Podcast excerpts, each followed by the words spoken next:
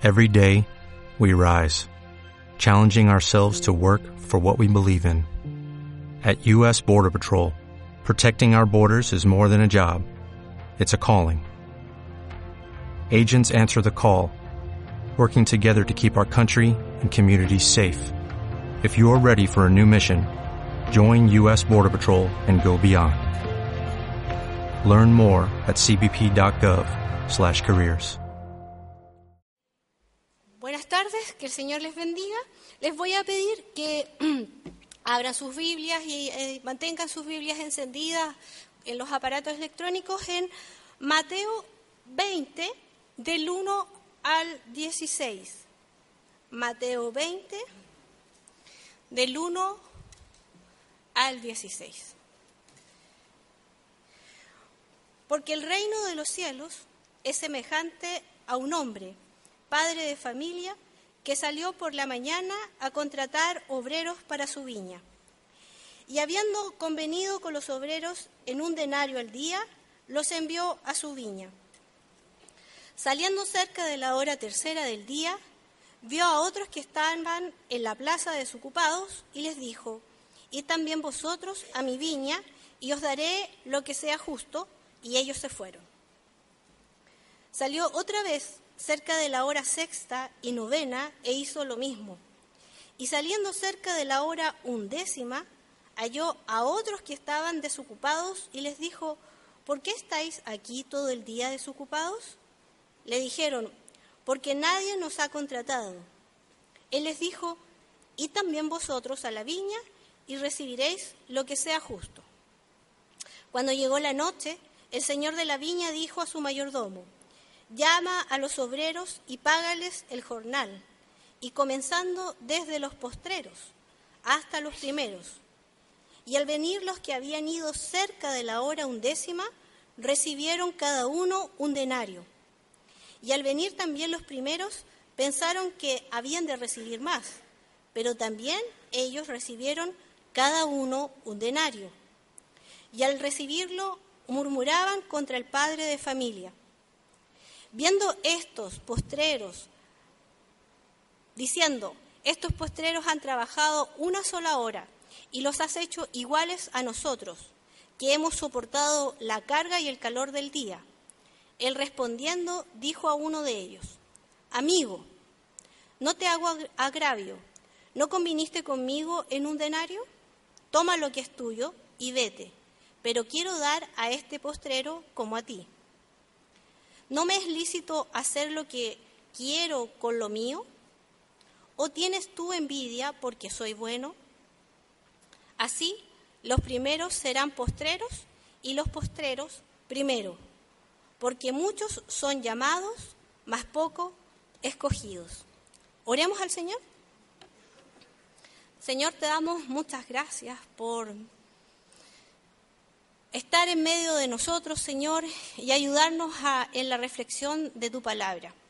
Señor, te rogamos, Señor, que tú seas con nosotros, guiándonos, que tu Espíritu Santo nos guíe, que tu Espíritu Santo esté en medio de nuestros pensamientos y que nuestra forma, Señor, eh, de vivir y de pensar, Señor, sea transformada por ti. Lo pedimos, Señor, porque esta es lo que nosotros entendemos, la vida que sale, Señor, de tus enseñanzas es la vida eterna. Las enseñanzas tuyas son las que nos acercan cada vez a tu imagen, Señor, a ser reflejo de tu gloria. Te pedimos, Señor, que nos acompañes en esta reflexión y que nos guíes. Y que todo argumento y toda altivez de espíritu que sea contraria a Jesucristo sea echada fuera en el nombre de Jesús. Gracias, Señor. Amén. Hemos visto por unos, unas varias semanas y casi todo el año, hemos visto las parábolas, pero durante estos tres domingos pasados eh, hemos estado eh, en una sección de unas parábolas que nos tratan de explicar con diferentes imágenes cómo es Dios. Eh, si ustedes se recuerdan, en las narraciones de la oveja perdida, de la moneda perdida y, la última del domingo anterior, que era este padre con dos hijos, nos recordaba y nos hacía comprender quién era Dios o cómo era Dios. Eh, debemos recordar que las parábolas tienen un propósito eh, de hacernos pensar y reflexionar a través de una realidad visible, llevar a los oyentes, a los que están escuchando esta parábola, a descubrir los llamados invisibles de Dios presentes en la vida.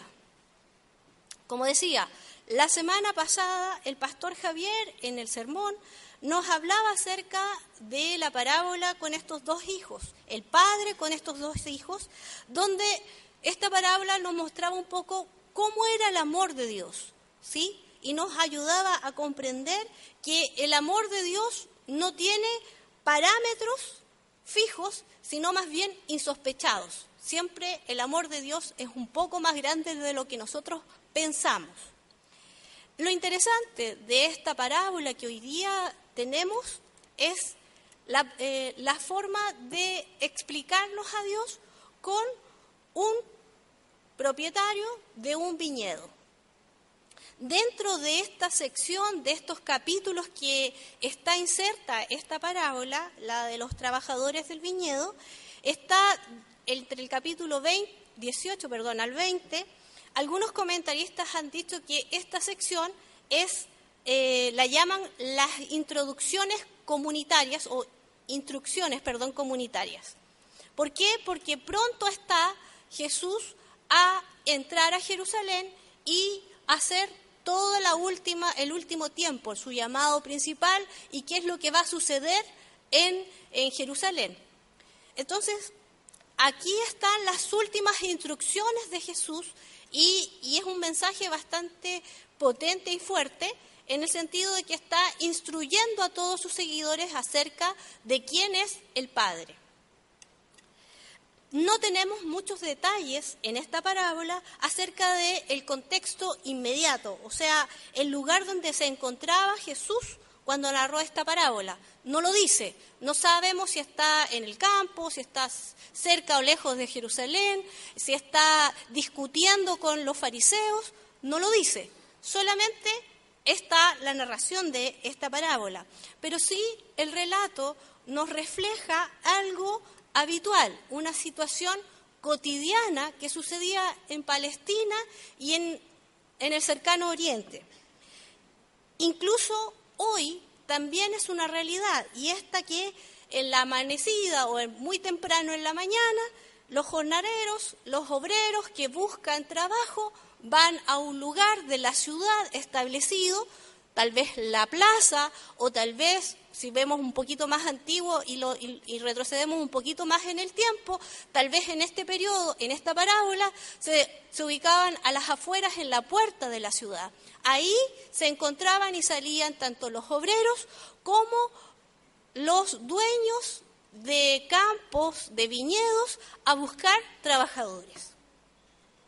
Esto es lo que sucedía. Y como les decía, hoy día lo seguimos viendo. en las construcciones, en la ciudad, nosotros vemos que en la mañana vemos en la entrada de las construcciones de edificios eh, personas que están esperando por si necesitan mano de obra. Alguien que, que quiera tener un puesto va muy temprano en la mañana y de seguro algo va a encontrar. Bueno, esta situación era la misma de esta, de esta, de esta narración.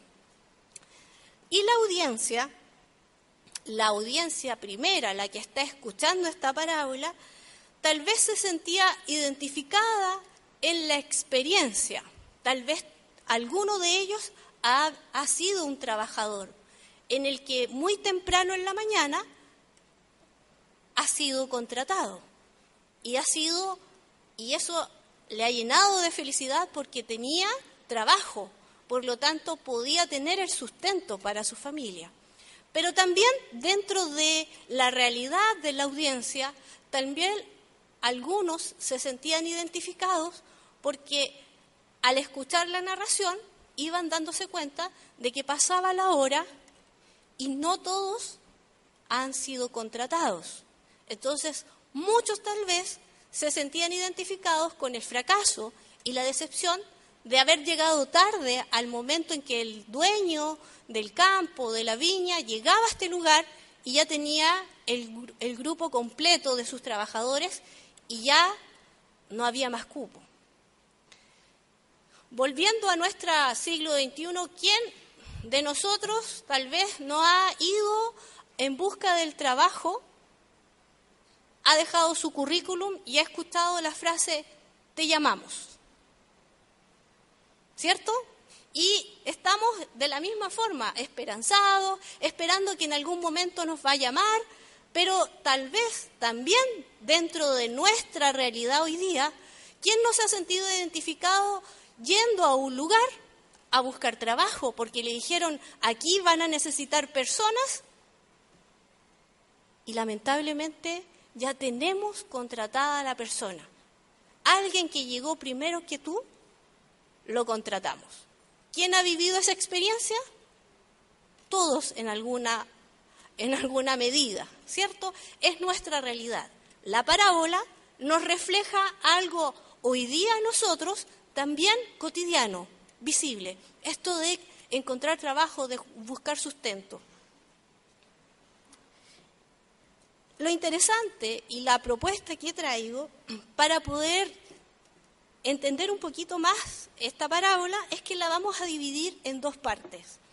La primera parte es acerca de desde el versículo 1 al 8 y nos relata la contratación de los trabajadores.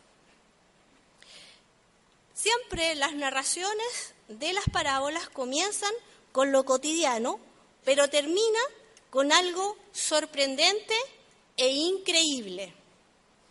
Un propietario de un viñedo necesita trabajadores y sale a buscar de mañana.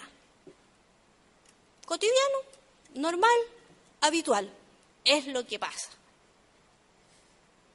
Lo extraño es que este propietario de la viña salga en cuatro oportunidades. Eso no es habitual. El propietario salía una sola vez a buscar sus trabajadores. Y este sale cuatro veces. En la mañana, al mediodía, a media tarde y casi al anochecer. Eso es extraño. No lo hace un propietario. Ahora hay algo, aparte de extraño, hay algo absurdo en la contratación de los, de los trabajadores. Es contratar personas justo al anochecer, al terminar la jornada laboral, cuando ya nadie va a trabajar. Y estos, los últimos, son contratados por una hora, media hora. Eso es absurdo. Nadie contrata a alguien por media hora en una jornada laboral habitual. Tienes que, para recibir el pago, tienes que, recibir, tienes que haber trabajado 45 horas semanales, tantas horas en la semana. Si no, no. ¿Es verdad? Suele pasar eso en nuestra vida laboral. Acá en esta parábola el propietario nos queda marcando ocupado, nos deja pensando, ¿cómo? Qué absurdo. ¿Cómo este trabajador va, cómo este propietario y a todos les ofrece, fíjense lo característico, y dice, y yo te pagaré lo justo. Y los últimos les dice lo mismo, yo te pagaré lo justo. ¿Qué es lo justo? A partir del versículo 9 al 15 comienza la sección de la parábola que podríamos decir donde está el centro de la enseñanza. No es la contratación y, las diferentes eh, horas a cada momento en que sale este propietario, no es lo importante, no es la enseñanza. Aquí en estos versículos empieza a movernos para comprender esta enseñanza. cuando llega al final de la jornada, comienza el problema y comienza la indignación de los trabajadores. Dentro de una lógica de retribución que existía en la sociedad, ¿se acuerdan cuando estuvimos hablando acerca de la parábola del fariseo y el publicano? Y que el, publicano decía, no tengo, no, Dios, no tengo ningún mérito ante Dios, en cambio el publicano, perdón, el fariseo decía, sí, yo tengo todo lo que necesito y he cumplido todo, por lo tanto Dios me puede bendecir a mí. La lógica de la retribución es, em, y en este pensamiento es lo que los trabajadores están pensando, más trabajo, más salario. Yo hago esto, recibo aquello. Esa es la lógica de la retribución y en la que se mueve el pensamiento eh, en el tiempo de Jesús de la sociedad y también dentro de lo que es el primer siglo. Pero también se produce algo escandaloso e increíble dentro de esta parábola y dentro de esta narración. Lo escandaloso y terrible y que produce la reacción de indignación es que el mismo salario de un denario es para todos. Eso es escandaloso, eso es injustificado, es injusticia, es injusto, porque nosotros, y los trabajadores lo hacen ver, trabajamos todo, toda la jornada, y cómo tú vas a, a darle lo mismo que estos que trabajaron, ¿qué? ¿45 minutos? ¿60? ¿Una hora? No puede ser. Las personas distinguieron, los trabajadores entendieron y distinguieron que había un exceso de generosidad del dueño de la viña y rechazaron y protestaron porque consideraron que esto era injusto y todos se sintieron perjudicados, excepto los últimos que estaban muy felices. Porque ellos tampoco entendían, porque el dueño, de, el dueño la, del viñedo les decía siempre, le pagaré lo justo. Y para los últimos, lo justo tal vez no era un denario. La sorpresa era para los últimos que recibieron el denario y estaban felices porque iban a poder llevar la comida, el alimento a su casa. Pero los que estaban más tristes y los que estaban indignados y furiosos eran los primeros. Esta parábola nos hace reflexionar y en este punto es que vamos y le, eh, tengo dos reflexiones que les propongo a ustedes para que juntos vamos en esta aventura de las parábolas. La buena nueva es una buena nueva del reino de Dios, pero en el tiempo de Jesús es un escándalo para la sociedad de ese tiempo. La buena nueva de Jesús es un escándalo porque habría, en cierta forma, la oportunidad de acercarse a Dios. Jesús comía con personas y se acercaba a personas, tocaba a personas, conversaba con personas que eran totalmente negadas para la sociedad, impuras, eh, esto no se hace, no es lo normal, estos son pecadores, estos son publicanos, estos no obedecen la ley, son paganos, por lo tanto no pueden estar con nosotros. Y la buena nueva de Jesús para un grupo era un escándalo porque Jesús acercaba las enseñanzas a los más necesitados, a los pobres se acercaba a las mujeres, se acercaba a los niños, se acercaba a los leprosos, se acercaba a los indignos del momento. Recordemos la lógica de la retribución de esta sociedad. yo hago esto para recibir aquello. Yo cumplo la ley de Moisés. Por lo tanto, Dios me tiene que bendecir y yo digo, ¿quién, de acuerdo a los parámetros de la ley, está más cerca o más lejos de Dios? Y la buena nueva de Jesús es que Jesús acerca a los que están más lejos, los acerca de los primeros. Dios actúa de una manera insospechada. Dios actúa con compasión y gracia que alcanzan para todos y todas. Todas y todos podemos disfrutar de esta gracia y de esta compasión que tiene Dios con nosotros. En esta parábola no es el tema de la generosidad sin límite, sino que con la imagen del propietario de la viña nos quieren nos ayudan a comprender y descubrir cómo es la justicia de Dios. Porque en esta parábola nosotros vemos justicia de Dios. Y permítanme citar a una teóloga eh, llamada Elsa Tames, que nos dice que la justicia de Dios es gracia y perdón infinito. Jesucristo es el rostro humano de Dios. Como vivió en la tierra y como trató a las personas, es todo lo que nos enseña en su actuar, nos va diciendo cómo es la justicia de Dios en la práctica. Él nos enseña y nos muestra cómo se hace la justicia de Dios.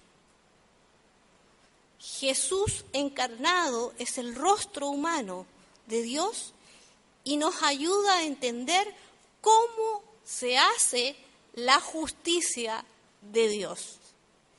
Y para ese tiempo es escandaloso.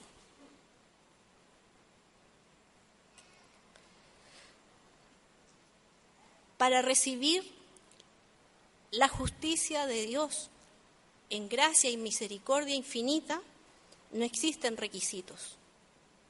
Dios la entrega, Dios la da.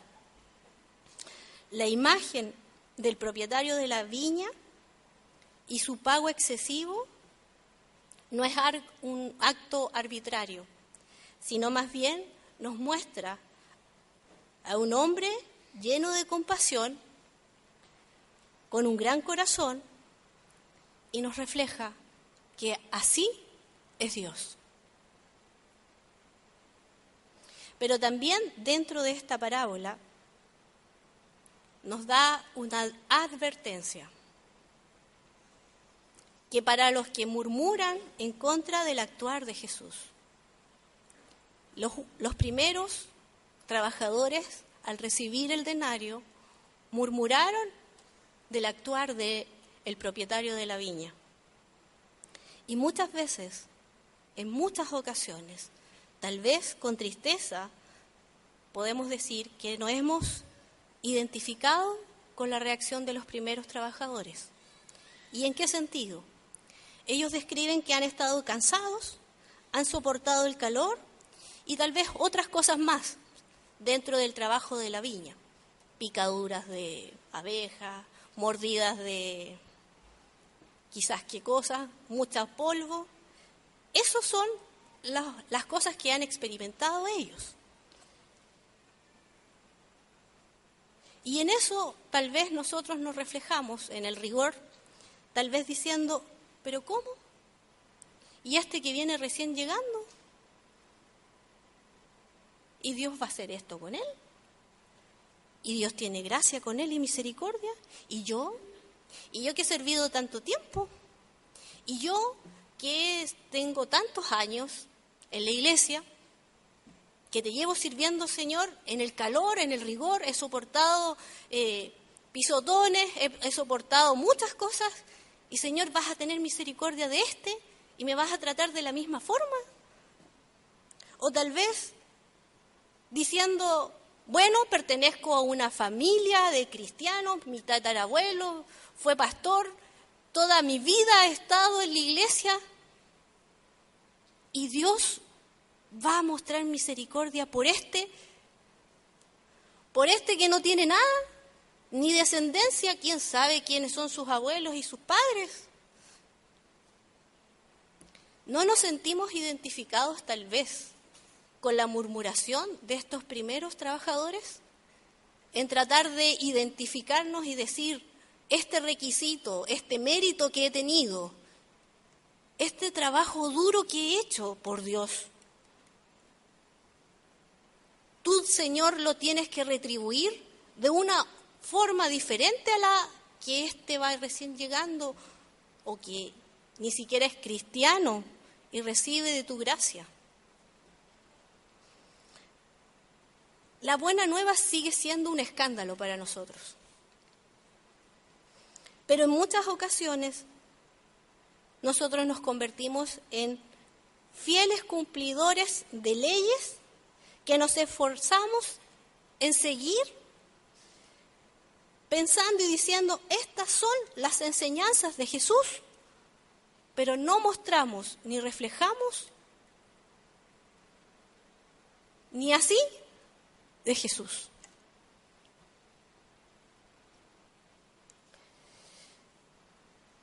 Estamos pensando siempre en esta en lugar de una buena nueva, en una nueva ley para los que vienen llegando detrás de nosotros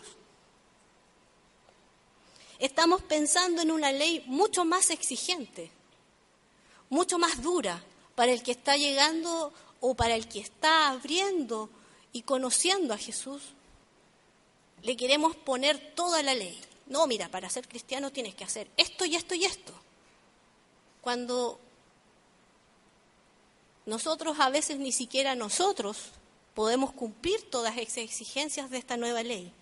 A veces esta nueva ley es mucho más pesada y dura que la antigua ley que aparece en el Pentateuco.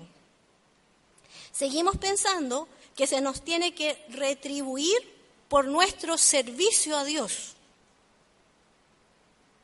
Y seguimos siendo y no comprendiendo cómo es Dios. Y en el reino de Dios es al revés. No es por una nómina que entro y recibo y lo que tengo lo hago. No es por nómina, no es porque Dios actúa con una libertad que muchas veces nos sorprende. Fíjense que si clausuramos a Dios solamente en códigos de obligaciones, su base va a ser solamente, y la imagen que vamos a reflejar de Dios es solamente de un amo y de un juez. Y que solamente de este amo y de este juez vamos a recibir un premio y un castigo. Y la imagen que tenemos acá de la parábola es totalmente diferente. La parábola entonces es un escándalo porque tanto para los primeros que escucharon, como para hoy día para nosotros, nos remece en nuestras creencias de Jesús. Nos molestan algunas cosas que se dicen de Jesús en esta parábola. Y en muchas oportunidades tratamos de clausurarla y decir, no, es que esto no puede ser así. Nuestras creencias de Jesús necesitan ser transformadas por la fe en Jesús. Y solamente a través de la fe en Jesús, nuestra forma de pensar, nuestra forma de comprender a Dios, cada día va siendo transformada, porque cada día necesita ser transformada. Porque si la clausuramos en nuestras propias experiencias, vamos a tener que decirle a Dios cómo manejar y cómo actuar en determinadas oportunidades. Pero por eso es que Dios tiene una libertad más grande, tiene una libertad soberana porque es Dios, porque es todopoderoso, Él puede actuar como Dios.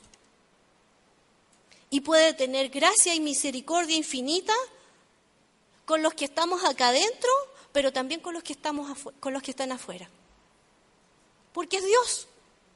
Y nosotros no podemos decirle a Dios cómo actuar. Por eso es que cada día nosotros como cristianos necesitamos estar humillándonos delante de, Dios, pidiéndole al Señor y entregándole al Señor, tal vez constantemente diciéndole, gobierna tú mi vida. Tú eres el Señor de mi vida, tú eres el dueño de mi vida, gobiernala tú porque necesito cada día ser transformado por ti, transformada por ti. Cada día necesito. No es que llegamos a ser cristianos y no necesitamos ser transformados. Seguimos siendo transformados y necesitamos seguir siendo transformados por Dios. Con 20 años en el Evangelio, con 40 años en el Evangelio, con 50 años en el Evangelio, sirviendo de portero, sirviendo de ofrendero, en el momento de diácono, en algún momento como pastor, como misionero, como sea, necesitamos que Dios nos transforme cada día. Porque cada día necesitamos comprender a Dios. Porque cada día que pensamos que Dios va a actuar así, se nos escapa y como Dios no tiene límites, actúa de otra forma. Y decimos, ¿y cómo es esto? Y nos sorprende. Y cada día nos sorprende en su actuar.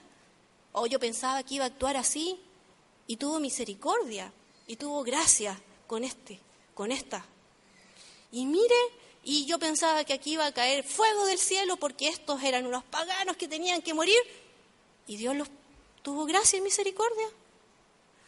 ¿Y, ¿Y dónde estaba Dios? Dios me sorprende y nuevamente en lo clausurado que podía tener mi pensamiento de Dios. Se me escapa nuevamente Dios. Y dice, no, lo, no puedo entenderte Dios. ¿No le ha pasado a veces en su oración decirle, Señor, no te entiendo, no te entiendo, porque te pido esto y no, no hay, o porque te pido y tú ves esta necesidad que tengo y no te entiendo? ¿No le ha pasado? Porque Dios a veces y muchas veces actúa como Él quiere, porque Él es Dios. Esta parábola nos desafía en algo que hoy en día nuestra sociedad necesita. Y hoy necesita esta sociedad tener corazones para intentar construir un mundo con unas relaciones humanas que no se basen en la justicia a secas. Necesita corazones con compasión y con fraternidad. ¿Y quiénes son esos corazones? Los que siguen a Cristo. Hoy en día, los que seguimos a Jesús, los que como cantamos, somos portadores de la gloria de Dios, porque Dios habita en nosotros, hoy necesita nuestra sociedad ver compasión, ver amor, ver fraternidad en las relaciones humanas, no solamente con los cristianos, sino que en todos los lugares donde nos movemos. Nosotros estamos ahí, en esos lugares donde solamente usted puede estar. Y usted, como estamos en el culto misionero, es enviado a ese lugar.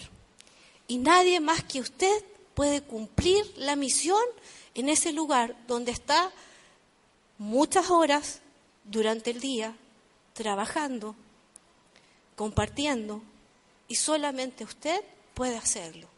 Y no solamente trabajando. Cuando estudiamos, también somos misioneros porque estamos cumpliendo la misión que nadie más que usted puede mostrar a Jesús en medio de todos los demás. Hay veces que nos juntamos con otros en los, en los, lugares de trabajo o en los lugares de estudio, con otros que llevan la gloria de Dios, con otros portadores, y nos podemos animar pero continuamos en la misión. Hoy la sociedad necesita que nosotros, los portadores de Jesús, los que entendemos que Dios actúa soberanamente, entregando en igualdad de condiciones, tanto a los primeros como a los últimos, necesitamos fraternidad y compasión. Y nadie más que los que han recibido esta justicia de Dios, este perdón infinito, esta misericordia infinita, pueden mostrarle a otros esta gracia infinita y esta misericordia infinita que hemos recibido de parte de Dios. Que el Señor nos ayude, que el Señor nos ayude porque hay veces que actuamos como estos primeros trabajadores y nos oponemos a Dios en su actuar. Y es todo lo contrario. Veamos qué es lo que pasa. Señor, yo no sé cómo vas a actuar, pero ahí estoy. Comparto, tengo compasión, tengo misericordia. Lo que hagas tú, tú sabes cómo hacerlo. Tú eres Dios. Tú me has mostrado que cuando la ley me iba a matar porque no iba a cumplir y no podía cumplir, tú enviaste a Jesús para morir y, y gracias a Jesús puedo tener el perdón. Gracias a Jesús no necesito cumplir esta ley que me impedía estar cerca del Padre. Pero en ser seguidores de Jesús es mucho más complicado porque tengo que reflejar a Jesús. Y en ese reflejar de Jesús significa que voy a tener que tener un compromiso con Jesús, de reflejar a Jesús. Y esta enseñanza de la parábola me dice cómo en algún aspecto es Dios, con compasión, con misericordia y con amor. Que el Señor nos ayude, que el Señor tenga misericordia, más de la que ni tenido con nosotros, para que nos siga ayudando a poder mostrar a Jesús en nuestras vidas. ¿Sí? ¿Les parece si oramos al Señor? Padre, te damos muchas gracias, porque nos presentamos delante de ti entendiendo que nuestros requisitos no son nada delante de tu presencia. Señor, tú eres Dios y tu gracia y tu compasión está en medio nuestro y lo agradecemos. Gracias, Señor.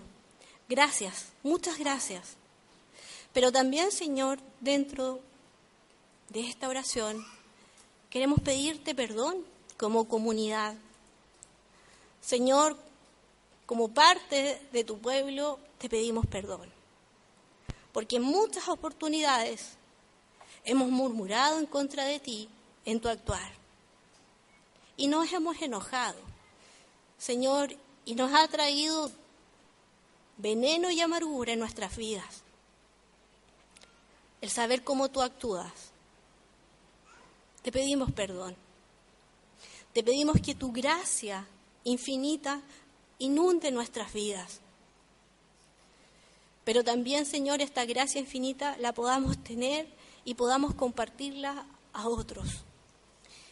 Esta buena nueva, Señor, que es escandalosa para nosotros, que siga provocando el escándalo, Señor, que necesita nuestra sociedad. Ayúdanos, Señor, a ser el reflejo de tu amor. Ayúdanos hacer esta justicia en medio nuestro, pero la justicia que nos enseña Jesús. Ayúdanos, porque sin tu ayuda no lo podemos hacer. Y perdónanos, Señor, porque, vuelvo a decir, en muchas oportunidades hemos creado una ley más exigente que la que aparece en el Antiguo Testamento, que tampoco teníamos ninguna posibilidad de cumplirla. Ayúdanos, ten misericordia y ten piedad de nosotros. Gracias porque tenemos una nueva oportunidad contigo. Gracias porque esta gracia es infinita, este perdón es infinito y esta misericordia es infinita. No tiene fin y te damos gracias. Muchas gracias, Señor. En el nombre de Jesús. Amén.